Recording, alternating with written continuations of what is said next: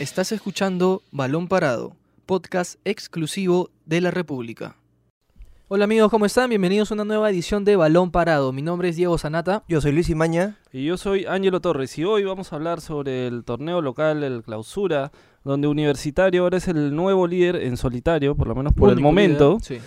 De- del campeonato con 16 puntos después de su triunfo 2 a 0 contra Binacional en el Estadio Monumental, donde volvió a jugar con público el cuadro merengue y que, que demostró que siendo efectivo y, y ganando sus, sus partidos como local, eh, está, está aprovechando esa ventaja para, para estar arriba, ¿no? Y ya se podría decir que es uno de los candidatos al, al título, ¿no, chicos? Sí, sí, ¿cómo están todos? Sí, al parecer Universitario pudo aprovechar esta jornada para despegarse un poco de sus perseguidores, quienes eran este, Sport Huancayo y Alianza Lima. Los, los tres están con la misma cantidad de puntajes, sin embargo, la U fue el único que sumó una victoria, fue 2 a 0 ante Binacional, con goles de Alejandro Hover y Gerson Barreto. Alejandro Hover que al parecer, aunque, aunque tenga pasado blanqueazul, se está convirtiendo en una de las figuras de, de este universitario de Ángel Comiso, quien también a pesar de ser resistido, eh, está poniendo a la U en una posición favorable. Ahorita, ahorita dependen de sí mismos.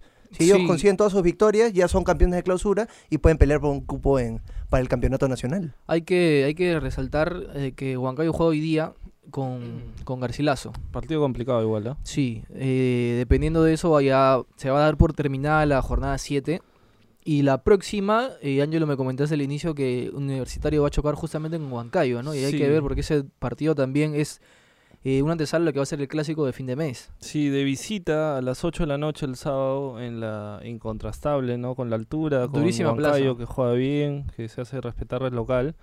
Y la U que viene bien y que ha encontrado en Hover, eh, no sé si el reemplazante, pero por lo menos el que, el que, está no, siendo, ¿no? el que está siendo más efectivo y han encontrado una nueva manera de jugar con Hover, ¿no? Están que utilizan su velocidad para ganar las espaldas de la defensa, ¿no? Se han acomodado, Aprovecha creo, mucho a, lo- a- a jugar con él, ¿no? Y es la opción de gol, ha sido el que metió los goles Claro. en los últimos partidos. Por eso no, no, no quiero decir que es el reemplazante de Denis, porque son jugadores no, diferentes, pero, pero ha, en- ha encontrado una solución por ahora. Está asumiendo, creo que, más este protagonismo, más responsabilidad y está teniendo gol. Cosa que en la primera, en la primera parte del, del año no la ha tenido.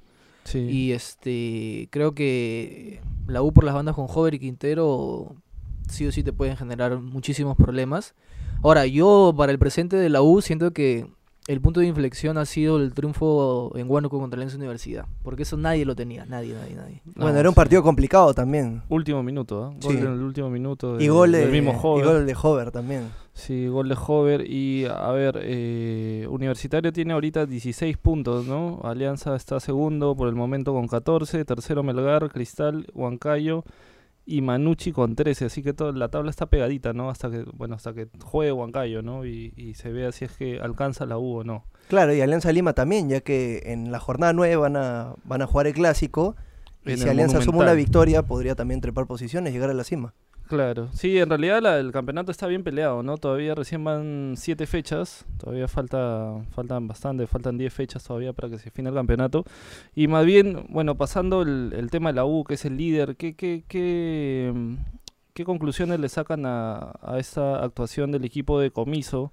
Que, que ahora se va asentando un poco más, creo, ¿no? Ya creo que hasta está, está acomodado a la idea de- del técnico, Sí. ha, ha- ha ganado bastante confianza, creo, el plantel con, con, con el argentino, ¿no? Y aparte que las victorias también te ayudan mucho en que los jugadores, o te ayudan a que los jugadores entiendan y comprendan más rápido lo que tú pretendes que ellos plasmen en la cancha.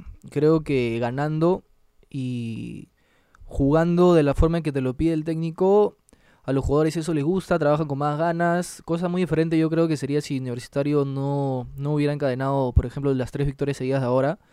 Eh, no creo que estaríamos hablando de un gran funcionamiento de la U, pero en ese momento sí hay que destacarlo, pese a que en el último partido, en el segundo tiempo, sufrieron un bajón.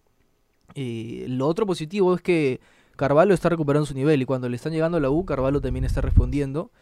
Y Comiso lo reconoce, que en las últimas fechas ha dicho que cuando el equipo está mal, por suerte te tenemos a Carvalho que nos está dando una mano, ¿no? Claro, los resultados están respaldando el esquema de, comiso, que hay que ser francos, no es, un, no es un juego vistoso, pero son contundentes a la hora de marcar y y también tratan de la mejor manera poder prevenir alguna situación de riesgo por parte del rival. Entonces, ahora está funcionando. Me recuerda un poco, apartando las diferencias, a lo que era Alianza Lima, por ejemplo, en el 2017. No era un juego que le gustaba a la mayoría, pero ganaban. Entonces, con y eso... recibían pocos goles y mira, la U tiene tres goles nada más en contra. Correcto, es en una defensa, una de las defensas menos batidas, por La no decir menos la batida. menos batida. La menos batida.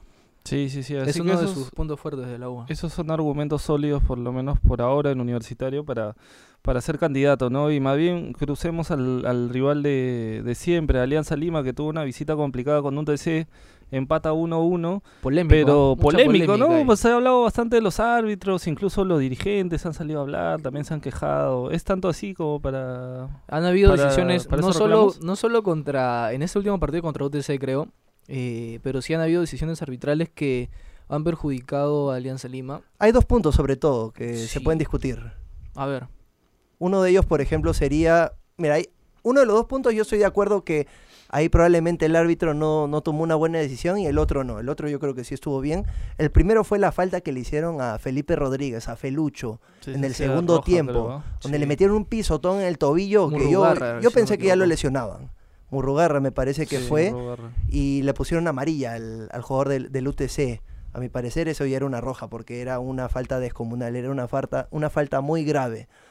Sí, y no bueno, fue a la pelota. sí, sí, ahora me sorprende también cómo Felipe Rodríguez después de esa falta al minuto se, suerte, se ¿ah? agarró el balón y se llevó a tres jugadores y de ahí le metieron otra falta más. por suerte no fue, no, no tuvo una consecuencia mayor, ¿no? Pero es muy riesgoso ir de esa manera y que el árbitro, no sé si no quería complicarse la O vida, pero fue, sí, no sé. no, no mostró la roja cuando debía y tenía que hacerlo. Esa igualmente es discutida, segu- seguramente más que la otra que creo que Luis se refiere a la del, del Al- penal no cobrado a Claro, a hay, algunos que consideran que Yo la falta dudas, que ¿eh? se le hizo a Ugarriza eh, fue dentro del área. No, sí es dentro. Para mí no, para, mí no sí, fue. para mí sí. Yo, yo por lo menos he chequeado el video mo- como, como 30 veces. Y para mí no hay falta. Y la. No, No, para mí sí es es falta. hombro con espalda No, es. sí es falta, sí. Sí. es falta. Pero la falta en sí es fuera del área. Y cae otra cosa, exacto, otra cosa es que el- Ugarriza recibe la falta y, por así decirlo, salta y termina dentro del área. Eso también se puede interpretar de que la, la falta fue dentro del área, pero para mí no, para mí fue fuera. Para mí estuvo bien que sea tiro libre. Ya. ¿Tú no? Ah, no, verdad, que No para ti, para es ti que no yo- fue ni falta, fue ¿no? falta, dice. No fue ni falta para Es ti. que yo Que creo explique, que ha que sido, explique, que sí, explique. yo creo que ha sido el, el hombro, no ha sido con tanta fuerza como para que, no sé, salga. Ugarriza de hecho es un jugador Pero la falta que vino tenía, por abajo. que tenía más, más, más biotipo, ah, por abajo sí, pero Por- por la igual. No estoy seguro si es que si es que es como para, para cobrar falta. ¿Tú pero- qué opinas, Diego? Yo ya ya para- tenemos una, una postura por acá. No, es que si es eh, la típica, pues si es hombro, lo, lo ideal es que el- la disputa sea hombro con hombro, ¿no? Pero eh, en esa situación yo ¿Hombro, creo que sí, no, no ha sido, no ha sido limpia como esa. Y yo sí tengo seriamente mis dudas sobre dónde estaba posicionado. Eh, para mí está justito en la, en la línea y debió haber sido un penal. Y creo que esto incomoda eh, en demasía a Alianza porque si bien no le han cobrado algunos penales que tranquilamente han podido ser a favor, sí le han cobrado en contra en las últimas fechas. Bueno, sí, pero... Y eso también eh, está en la mente de lo, del comando técnico y también de los dirigentes, como dijo Ángel al inicio. Sí, ahí viene también el factor humano, pero hay que recalcar que el partido con un TC Alianza no lo tuvo nada fácil. Es más, uno de los goles vino por un tremendo blooper de Eric Delgado. Sí, Sí. Y UTC también, ese. Exacto. ¿Y Bengochea qué pedía? Vengo, yo- Pedía fa- me, pa- falta. me parece que Sí. iba- me, me parece falta que- previa. falta y roja. no, me parece que él creía que iban a cobrar penal, no sé por qué, porque se le veía en la en Porque, el- pero, en la claro, es que Delgado, gol, gol, gol. abraza, Delgado abraza a- al uruguayo, Ajá. lo abraza y eso ocasiona que él caiga. Y por eso Bengochea al instante voltea reclamando penal, penal, pero el árbitro dejó continuar y la pelota terminó ingresando al, al arco y ya validó, validó el gol. Bueno, sí, pero a mí, a mí me a mí me parece me parecía más pero que está nada bien, ¿ah? Está bien que haya dejado la No, por supuesto, porque- ¿te imaginas si ya Pero- era gol y cobran penal? ¿Y tú qué? Pero Bengochea, ¿tú qué crees que hubiera preferido más? ¿Penal y roja Yo o creo, que gol? pref- No, yo, creo el que, gol, el no, yo creo que Bengochea prefería que Yo fuera también lo penal. segundo. Penal y roja. para ¿Qué, pa- Delgado- qué pasaba, ¿Qué pasaba si, el penal lo fallaba? Y, Pero y sí. ya está bien, Delgado era expulsado, pero Alianza no llegaba a meter el gol. Ya perdías una Pero chance con ahí. un jugador más en el campo tienes más posibilidades, creo, de ganar. Yo creo- eso es lo que pensó Bengochea en ese Pero momento. es una posibilidad, pero no es algo seguro. En cambio, que Sí. te cobren el gol y es algo seguro. Para mí, Sí, por lo menos. sí. Eso sí. O por lo menos igual el árbitro tenía la potestad de sancionar Sí. igual o de sacarle tarjeta Por lo menos una a. Delgado, ¿no? Sí, Porque sí. igual lo, lo agarraba...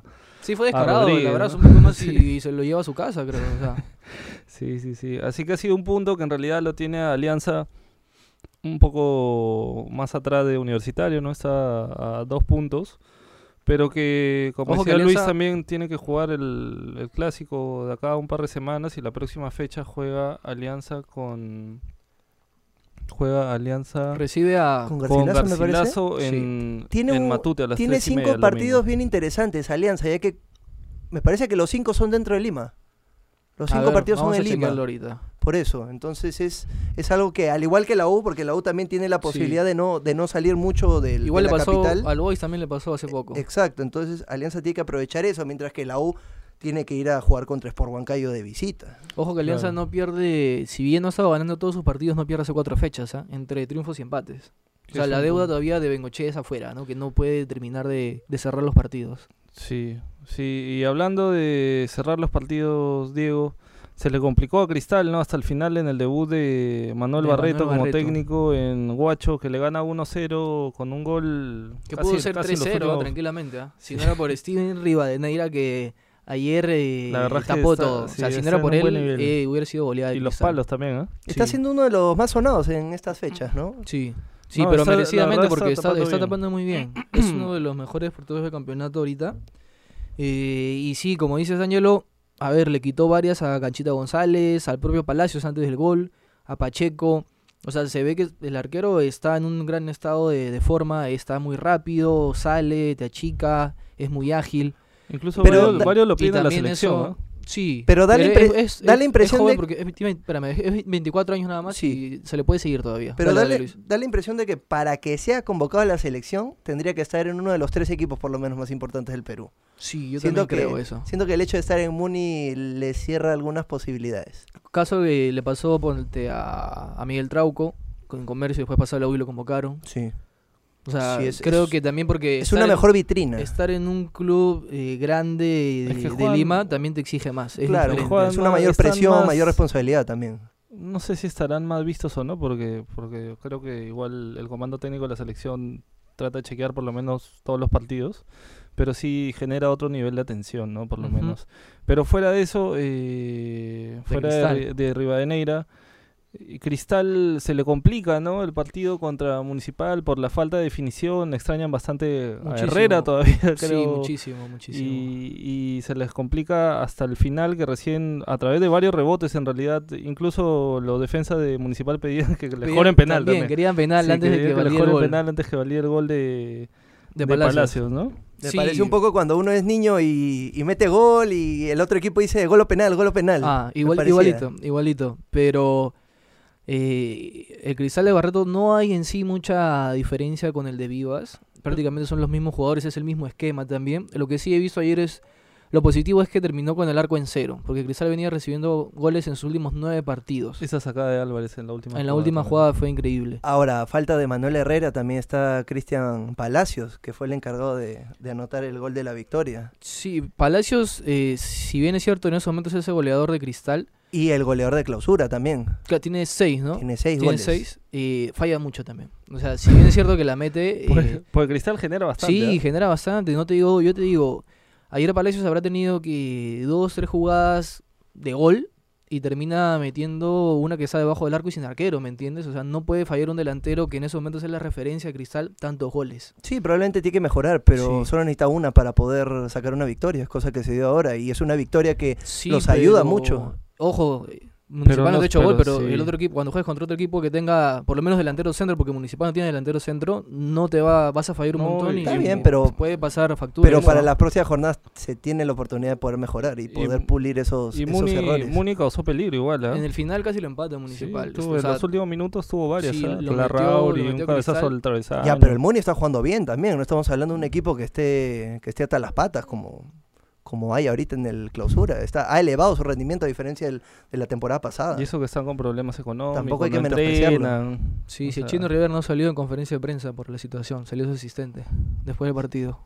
Sí, así sea, que. es complicado el, el panorama, pero lo positivo y lo bonito de esta clausura es que los grandes se están peleando arriba, ¿no? Sí. Y bueno, que que, no Huan- pasaba eso. que Huancayo también está ahí en la pelea, que eh, Huancayo, ojo con Huancayo, ¿no? Y hay que ver cómo le va, pero el clausura se está poniendo muy, pero muy bonito. Sí, así que ya con esto terminamos el, el torneo clausura del- de la Liga 1 y nos vamos a meter a la Champions, ¿no? Regresa la Champions mañana eh, con la primera fecha en la ronda de grupos, donde una, o bueno, creo que la principal novedad es que Messi ha sido convocado nuevamente en, en Barcelona, que no ha jugado hasta ahora ningún partido oficial en la temporada. No ha hecho pretemporada tampoco. Eh, Es que la sí, pretemporada sufrió el una lesión, por el eso. primer Ajá. día se lesionó, Sí. lamentablemente. ver cómo está físicamente también. Messi. Y no creo que sea titular, ¿ah? pero No, no Va a que tener minutos. Yo también creo que no Dependiendo de cómo esté el partido también. sí, dependiendo de Y eso. visita al Borussia Dortmund, ¿no? Que siempre es un rival complicado, viene bien, viene muy duro. bien y al Barcelona le va mal, aparte de, de visitante, ¿no? Aparte, ¿sabes qué? El, el estilo de juego de Borussia, que es muy rápido, muy vertical, le complica mucho a Barcelona. Se Sí. complica mucho. Y, y esta temporada el Barcelona de visita no le ha estado yendo bien. En España perdió contra el Bilbao, empató con el ascendido Sasuna y ahora va a visitar al Dortmund, ¿no? que es, Es- un equipo que está luchando arriba. Es en una Alemania. deuda que tiene Valverde, Pero- ¿no? Igual... Pero Barcelona viene motivado después de la última jornada de la liga con, con el chivolo Ansu Fati. Sí. 16 años, ya tiene dos goles, anotó en este partido contra el Valencia, un rival complicado también que, que les arruinó la fiesta en la Copa del Rey. Eh, de Jong también anotó. Sí, Eh, Luis Suárez regresó con pase de Ansu Fati de Jong. Eh, Luis Suárez regresó, metió dos goles, entonces vienen motivados. Yo, yo no lo descartaría tampoco como, como es su presente ahora. Tienes también la presencia de Arthur, ¿no? Jugadores que, que no disputaron en la Champions League pasada. Sí, sí. Bueno, eh... ¿Ustedes qué están haciendo a los 16 años? eh? Ahora que hablamos de Ansu Fati. Acabando el colegio. No, yo a los 16 estaba ganando todos mis cursos. Yo estaba en otra. Imagínate, todo lo que debe estar ganando, todo, toda la fama que debe estar consiguiendo ahorita, a pesar de solo haber jugado unos cuantos partidos. Pero es un jugador que invita a, Diferente. a ilusionarse, a, a que, a que pueda convertirse de manera exagerada en el próximo Lionel Messi, por así decirlo, un Es un- referente, pero que se lo tiene que llevar de a pocos. Es un fuera de serie, ¿no? Porque, o sea, cómo se ha plantado, cómo ha jugado, ha metido dos goles ya en tres El, partidos. el mismo o sea, Valverde dice que para su edad es un jugador muy maduro. Claro, ¿no? Sí. Y cómo juega Y se también. lo ve con sea, mucha se- personalidad. Se, le ve, la verdad. Y así querían contratar a otros jugadores. Mira, lo que ahí no le doy tanto mérito al Barcelona es porque descubres a Ansu Fati por la necesidad, no porque creas y apuestes por, Claro, la, por la claro. cantera, ¿me Sí, entiendes? sí. Porque lo pusieron de, titu- de titular o jugar porque estaba lesionado Messi, estaba lesionado Suárez, no tenía más Claro. delantero, estaba Griezmann solo. Pero ahora yo quiero ver cómo va a manejar Valverde cuando vuelva Messi como está volviendo, tenga que ser titular, Luis Suárez tenga que ser titular y Griezmann también. Claro, que le dé minutos, que no lo siente. Esa, eso hay que saber llevarlo porque en Barcelona también ha habido varios jugadores jóvenes que han dado indicios de que van a ser grandes y al final se han caído. O sea, está por Boyan Kirkic, ahí se me va otro por ahí, pero tiene que saber Eh, llevarlo porque ese Munir, jugador... ¿no? O sí, sea, hay o sea, Ah, Boyan también, creo. claro. Boyan, Ese Munir. jugador, o sea, Ansu Fati es diferente y se le nota, se le nota, está a otro ritmo él. Me gusta, por ejemplo, cómo se atreve, por ejemplo, a, a dar disparos de fuera del área Sí, y que tuvo 12 contra el Valencia, que yo me acuerde, y estuvieron muy cerca. que se le fueron bien cerca. Muy rápido. Sí, pasaron ahí por el costadito del palo. Bueno, y eso es en el grupo F, ¿no? Donde también juega el Inter contra el Slavia Praga. Y en el grupo E debuta el campeón, el actual Ajá. campeón, el Liverpool contra el Nápoles, en un partido complicadito. ¿ah? Tres Italia goles o más siempre- creo que va a haber ahí, ¿ah? Nuevamente, estamos están, en, apuestas, nuevamente sí. están en fase de grupos, como en la temporada pasada. Y en la temporada pasada, los dos hicieron respetar la localía. Liverpool ganó en, el- en Anfield, Napoli ganó en Italia, y los dos partidos fueron por 1-0. Entonces es un registro parejo, por lo menos. Pero esos Sí, partidos son eso, los entretenidos, últimos- aparte. Sí, los últimos antecedentes, sí.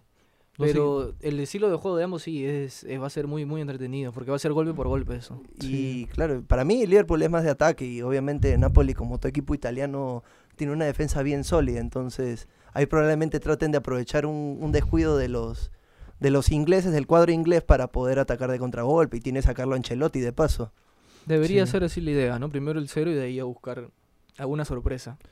Y en los otros grupos, a ver, el grupo G juega Lyon Zenit, Benfica, Red Bull Leipzig. Y en el grupo H, que va a ser entretenido, yo creo, el Chelsea Valencia. A Chelsea viene de- bien, ¿ah?